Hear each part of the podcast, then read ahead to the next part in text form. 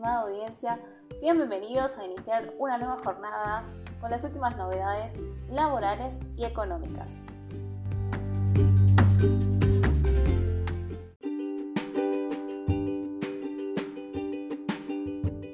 Paritarias del 60%. Comercio abrió el camino y otros gremios quieren replicar ese aumento.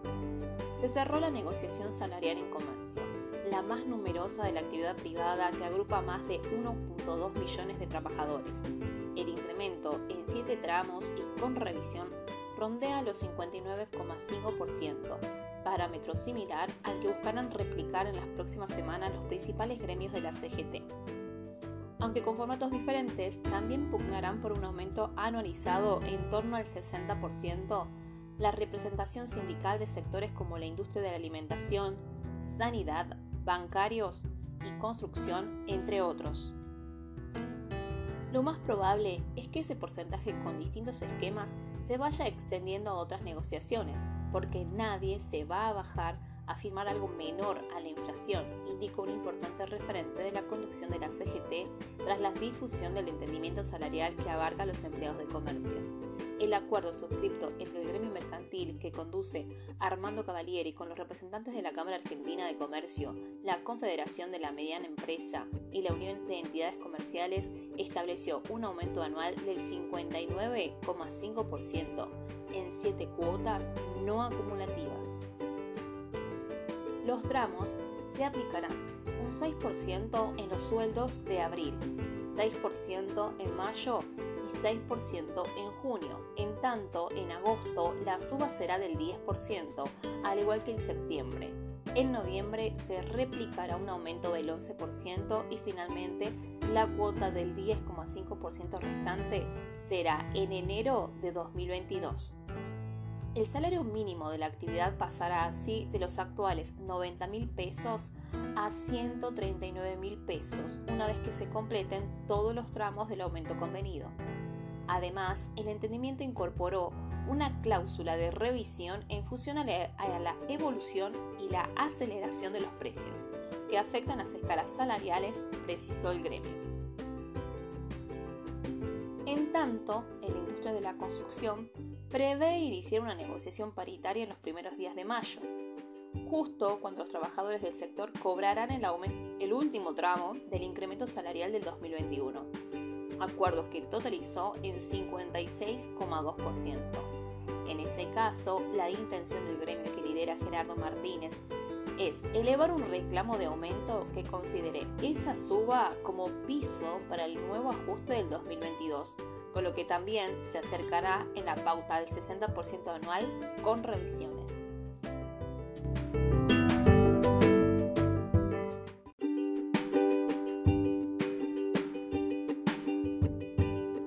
Canasta básica se disparó 7% en marzo. Una familia necesitó casi 90 mil pesos para no ser pobre. El costo de la canasta básica total que mide la línea de pobreza se disparó 7% en marzo, según informó INDEC este jueves. De esta manera, la cesta de bienes y servicios que consumen los sectores más vulnerables subió por encima de la inflación general. De acuerdo con los datos oficiales publicados en la jornada, la canasta básica total para un adulto equivalente entre 30 y 60 años trepó desde los 27.122 pesos hasta los 29.026 pesos. Asimismo, una familia tipo, dos adultos y dos niños, necesitó en el tercer mes del año 89.690 pesos para no ser considerada pobre, Vale aclarar que esta cifra no tiene en cuenta el gasto en alquiler, que afecta aproximadamente el 14% de la población del país, según un informe del Centro de Economía Política difundido esta semana. Paralelamente, el costo de la canasta básica alimentaria, que determina la línea de indigencia, ascendió un 6,5%. Por ende, una familia debió juntar como mínimo 39.862 pesos para no caer en la indigencia, mientras que la cesta para un solo adulto tuvo un costo de 12.900 pesos. Con estos números, la canasta básica total avanzó incluso por encima de una inflación general que escaló el 6,7% en marzo, según el propio INDEC. La canasta básica general se ubicó apenas por debajo, aunque en un nivel muy elevado. En términos anuales, el índice de precios al consumidor creció un 55,1%, casi lo mismo que la canasta básica, y por encima de la canasta básica total. Los precios de alimentos y bebidas, la división que más peso tiene en el IPC del INDEC, tuvieron un promedio fuerte en ascenso del 7,2%, similar al que había detenido en febrero. Por ende, en los primeros tres meses de 2022 treparon al 21%.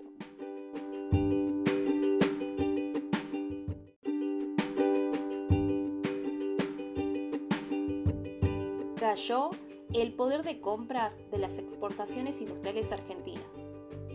El poder de compras de las exportaciones industriales argentinas cayó 13% en el último año, como consecuencia de los cambios en el comercio global que impulsó la pandemia del coronavirus. El deterioro de términos de intercambio del sector manufacturero impone una mayor presión sobre los escasos dólares con los cuales tiene que manejarse la economía. De hecho, como las divisas que genera la industria nacional rinde menos que en 2020, eso presiona por mayor cantidad de monedas estadounidenses para comprar la misma cantidad de insumos industriales que se requerían antes. Así, lo indica un informe de la Fundación de Observatorio PYME, en el cual se señala que este efecto no parece permanente para el conjunto de las exportaciones industriales, ya que durante 2019 y 2020 el poder adquisitivo de las mismas había crecido levemente pero se advierte que en el caso de las pymes, la pérdida de poder adquisitivo para sus ventas externas se presentó fuerte y permanentemente durante la prepandemia y es posible que hoy mismo el fenómeno esté agravándose. Según planteado en el informe del FOP, esta situación influye negativamente en el saldo de la cuenta corriente del balance de pagos del país, en una coyuntura donde el país necesita aumentar sus reservas para cumplir con las metas comprometidas con el FMI. El informe detalla que a la problemática de precios y de inestabilidad cambiaria habrá que sumar el impacto de los importantes aumentos en el costo de flete internacional, sobre todo desde 2021, que afecta más a las pymes. El reporte indica que para las empresas de este sector que de base cuentan con poca participación exportadora, las perspectivas de inserción son cada vez más lejanas.